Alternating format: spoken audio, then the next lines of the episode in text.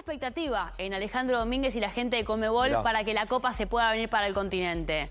Y, fue nomás. Así es, esto tiene que ver con, mira, el invitado especial que tenemos en esta edición de Sports Center Mediodía, porque la Copa Alejandro está aquí en Sudamérica, estamos muy felices, pero nos reúne esta charla contigo, tema que tiene que ver con Copa Libertadores y Sudamericana, porque atrás quedó el Mundial, pero ya nos metemos en las competiciones de Sudamérica. ¿Cómo te va? Buen mediodía. Hola Alejandro.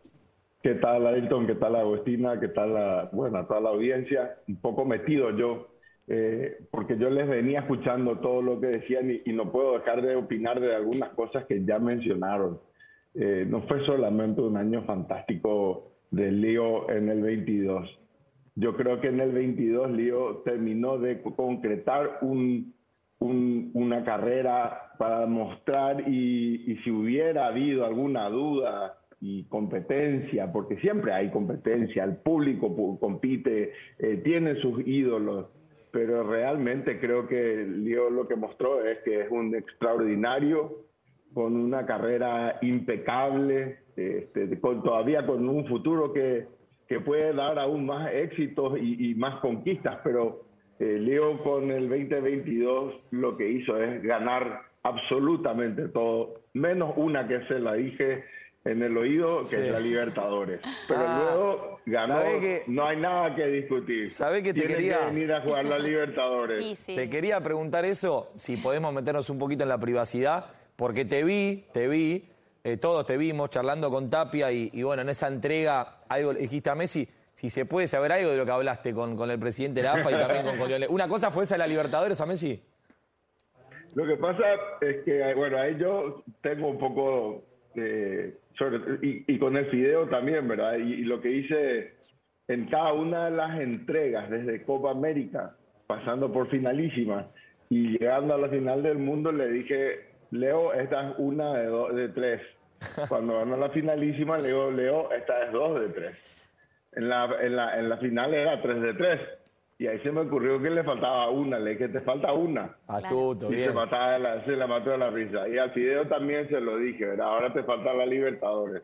Es el sueño de todos. Y aparte ahora, Alejandro, hay un plus y justamente también nos gustaría preguntarte por este tema, porque hay un aumento, un incremento en los premios para las copas continentales extraordinarios y realmente es un gran atractivo ahora también para todos los clubes e inclusive para poder generar y nos gustaría que vos nos cuentes a qué se debe este aumento, seguramente tiene que ver con el crecimiento de la confederación, pero es importante para los clubes porque participan en torneos Comebol, pueden ganar más dinero, pueden seguir sumando jugadores estrellas, es decir, es crecimiento y win-win para todos, impresionante. La verdad, eh, tengo que agradecer mucho a la administración y sobre todo Agustina, a los clubes, porque este crecimiento, si ustedes recuerdan, eh, cuatro años atrás, como le llamo yo, el ciclo pasado, porque hoy, este diciembre, termina el ciclo de aquellos auspiciantes y de derecho tenientes que comenzaron con nosotros, con nuestra, nuestro nuevo formato de comercialización hace cuatro años. Y dio un monto muy grande que nos permitió incrementar eh, también en su momento sustancialmente los premios en todas las fases. Pero vayamos solamente cuando a mí me tocó entrar y que tanto en Libertadores como en Sudamericana, que Comebol Libertadores, Comebol Sudamericana, y no hablemos del fútbol, eh, del fútbol Comebol Libertadores femenino, porque de hecho, de hecho no existía y tampoco se premiaba. Por eso digo no hablemos, no porque no quiero hablar. 70 millones de dólares y hoy estamos repartiendo un monto alrededor de, en los tres campeonatos, de 301 millones de dólares. O sea, eh, en, este, en, este, en, este, en este contexto, ¿sí? digamos, eh, un poco autobombo, admito, pero autobombo con felicidad porque es plata que hace bien al fútbol, hace, nos hace bien a los que amamos al fútbol, a la gente, al público, a, por supuesto al protagonista principal, principal que son las jugadoras y los jugadores.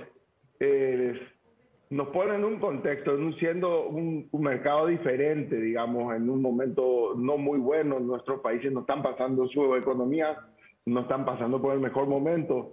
Eh, sin embargo, hoy la Libertadores, y les digo por un margen de 20 o 30 millones de dólares, es la tercera copa a nivel confederaciones. No estoy comparando con, eh, con, con copas eh, nacionales, Sí. estoy hablando de confederaciones. Es la tercera copa que mejor paga a los clubes por participar en el mundo. En consecuencia, la sudamericana es la cuarta. Ese es un gran salto, porque somos 10 países, no somos 45 o 54, eh, o, o- o más como es en África. Nosotros somos 10 países, digo, reitero, en un momento donde la economía no está pasando por su mejor momento, y sin embargo nosotros hicimos lo posible, y esto tiene que ver por el contenido del producto y la manera Claro. que a través de ustedes, por ejemplo, hemos logrado llegar, eh, que nuestras finales lleguen a, a casi a 190 países, a 201 países, que sean en los, en los cruceros, en, en- en- los aviones. Y bueno, eh, digamos, este es el fruto que estamos recolectando de esa siembra que hicimos cuatro años atrás. Y reitero, se, se viene una nueva era, la nueva la era Conmebol, y todo tiene que ver con el protagonismo que tienen nuestros clubes, nuestras, eh, nuestros este, torneos y por supuesto eh, nuestras y nuestros jugadores. Mira, por ejemplo, Alejandro, acá tengo lo de la Libertadores, ¿no? En la fase 1, Sí. 400 mil dólares, la fase 2, 500 mil, la fase 3, 600 mil dólares, ya en la fase de grupos, 3 millones de dólares. Eh, por mérito deportivo a haber 300 mil dólares. En octavos es 1.250.000 Pero, dólares. pero Ayrton, Sí. para ahí un ratito, 300 mil dólares por seis partidos. Claro. Y claro, por partido ganado se suma también claro. ahora, ¿no? O sea, Es- por 6 es 1.8. Y permítanme solamente dar un ejemplo, un Claro. equipo, Flamengo, es, eh, el año pasado que ganó sus seis partidos en fase de grupo. Claro. Y sumó más, claro. 1.8. Impresionante, claro. Eso Es que es- es cuando dinero. uno dice cómo hacen para. Y claro, pero también compiten, ganan. Y es un círculo que se va generando que Es hace que a eso voy. vaya Porque vos después tenés en cuartos 1.700, en la semi 2.300.000, el subcampeón 7 millones, que es un, un- y 18 millones para el campeón. Estamos viendo que en las últimas copas, Alejandro, los brasileños y los argentinos dominan con contundencia, pero esto evidentemente también le abre la puerta que haya tanto premio previo en fases previas a que otros países tengan ese dinero recibido en sus clubes. Obviamente vos como presidente de la Comebol este, no, no, no te vas a poder meter en la administración de los clubes, pero como presidente te gustaría que eh, el- el fútbol sudamericano siga en este crecimiento, que los clubes inviertan en infraestructura, que inviertan en los juveniles. Bueno, ese es un, un punto clave. Eh, a ver, ahí me hiciste, me tocaste en la llaga. Nosotros estamos promoviendo mucho todo esto, eh, toda esta generación de dinero y esta redistribución o reinversión en el fútbol, porque sabemos que los clubes tienen necesidades y si los clubes tienen necesidades muchas veces los chicos o las chicas tienen aún más necesidades pero lo que no queremos es que se sigan yendo tan, tan rápido y con tanta necesidad. No estoy diciendo que estamos solucionando el problema, pero un salto de 70 millones, donde se distribuía a menos cantidad de clubes, porque recuerden que hoy, este, por una cuestión de proporción, eso también la gente tiene que entender. Sí. No es que hay, no es que Brasil tiene más equipo que Argentina o que Argentina y Brasil tienen más equipos que el resto de los países. En realidad lo que pasa es que los países, este, tomo el ejemplo de mi país, de Paraguay, voy a proponer el ejemplo para que nadie se moleste. Tiene en su competición profesional 12 equipos. Claro. De los 12, 8 entran a, co- a competencia profesional, eh, internacional. O sea, 8 de 12. No es lo mismo 12 de 28 o de, o de Sí, 26. pero en Europa, en Francia, por ejemplo, 13. entran dos en la Champions directo. ¿Me entendés? Y estamos hablando de Francia, claro. Que tiene al París. Eh, entonces, a- a- un poco voy al, Son al- 18, al- claro, al son hecho dos de de 18 que ahí. estamos redistribuyendo el dinero a muchos más equipos, pero con muchísimo más dinero. Eh, casi, eh, les diría, en el peor de los países, llega a un 50% de todos los equipos y eso de vuelta tiene un efecto multiplicador, un efecto cascada, porque ese equipo que recibe dinero puede salir a contratar jugadores que no lograron competir internacionalmente o que son la revelación. Ustedes saben cómo es el mundo del fútbol y Sí. el mundo de los, del pa- de los pases. Y bueno, la idea es este, fortalecer sobre todo a esa franja de equipos como para que tengan la posibilidad de competir. Y algo que ustedes me dijeron a mí, o sea, me dijeron a mí, me dijeron durante esta entrevista, yo voy a, a- a tirar mi, mi pedacito de, de propuesta Mm. es que en Conmebol tenemos la política que nosotros jugamos a ganar. Nosotros no jugamos a empatar. Yo quiero instalar en la conciencia de nuestros jugadores, de nuestros técnicos, de nuestros dirigentes, del público, de ustedes, de nosotros, de que en Conmebol se juega a ganar. O sea, Sí. nosotros no, no, no premiamos el empate, mucho menos la derrota. Gana, recibe más plata. Esa es la, la, la, la, la política. Y, y hay que acostumbrarse a ganar. Hay que volver a esa costumbre de ganar y de no tener miedo. Hay que volver a ganar. Hay que volver a acostumbrarse a ganar. Por mucho tiempo, y esto se lo dije y dije varias veces, cuando entramos a la administración hicimos un comparativo y nos dimos cuenta que 20 años atrás, tal vez ahora 21 ya que estamos en el 23, UEFA tenía menos campeonatos a nivel Copa Mundiales que la Conmebol. Claro. Sí. Y también lo propio era con clubes. Y hay que darles, no es que nosotros vinimos a copiar ni nada, hay que darles que en su momento ellos identificaron los problemas que habían que identificar y profesionalizaron la gestión. En consecuencia, lamentablemente por el otro lado, la Conmebol no hizo lo propio, por el contrario, creo que estuvo de, de carnaval, como se dice en pocas palabras, o una forma más coloquial y simpática. Y lo- los resultados están también ahí a, a la vista. Sí. Nos sacaron ventaja, nos sacaron ventaja a nivel selecciones y nos sacaron ventaja a nivel clubes. Esta relación que tenemos estratégica con, con, con UEFA tiene que ver con poder competir más con ellos. Eh, se vio que ellos nos necesitan, de hecho nosotros también los necesitamos, y que lamentablemente hasta el día de hoy el fútbol sigue siendo solamente Sudamérica y Europa, y nosotros necesitamos acortar estos espacios. Entonces, en función de cómo resolver estos problemas, fue que cambiamos el- los, los dos formatos, o los tres formatos, femenino también ahora, Sí. y propusimos estos, eh, estos premios, o en este caso no son premios, es pago por participación. Los clubes se comprometen una vez que firman el acuerdo a participar de la Copa Conmebol Libertadores y Conmebol Sudamericana o Conmebol Libertadores Femenina y por, por consecuencia reciben estos aportes. Déjenme decirles que cuando, eh, cuando a mí me tocaba buscar los derechos, cuando yo estaba en la dirigencia en el club, Sí. no- nosotros dependíamos 100% del sorteo. Y, y hoy uno ve, a mí me toca estar del otro lado y es simpático porque uno desde arriba ve la cara de los dirigentes en la medida que se va este, sorteando y los nombres de los clubes que van saliendo y uno dice, hay cara de alivio, otros cara Claro. de, de felicidad y, y todo depende del prestigio, el nombre o la tradición que tenga el club que sale en el sorteo y contra quién uno iba a jugar. En nuestra época era la inversa. Si no te tocaba un equipo grande, nosotros, en un equipo grande en un país chico, si no te, no, no- te tocaba un equipo grande, tus derechos no valían Claro. absolutamente nada. Y le estoy hablando, eh, a ver, si te tocaba un equipo grande de la Argentina o uno del Brasil, tus derechos valían, podrían valer en ese entonces y era un montón de dinero, con muy buena capacidad de negociación, unos 200 mil dólares por fase de grupo.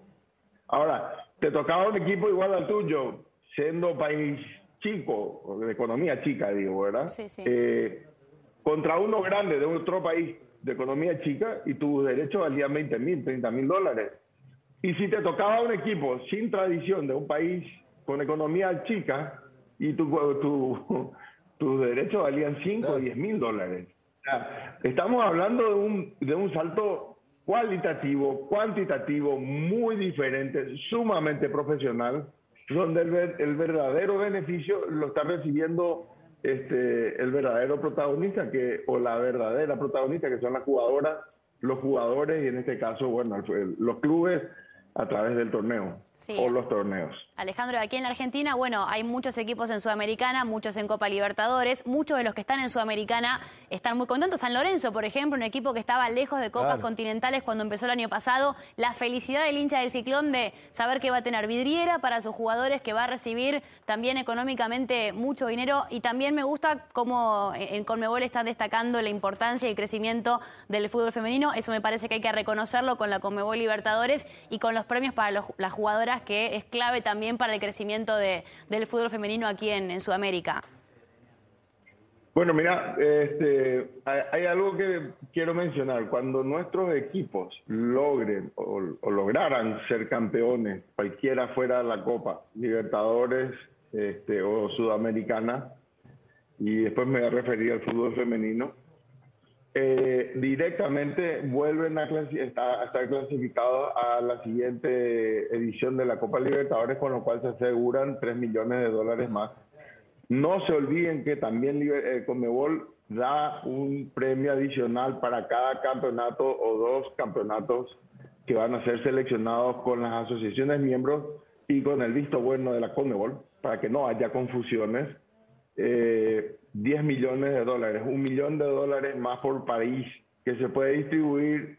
En el caso hay países que no distribuyen, distribuyen un millón de dólares a un campeón o se puede distribuir hasta en dos, porque hay muchos países que tienen dos campeonatos iguales, hasta en dos premios de 500 mil.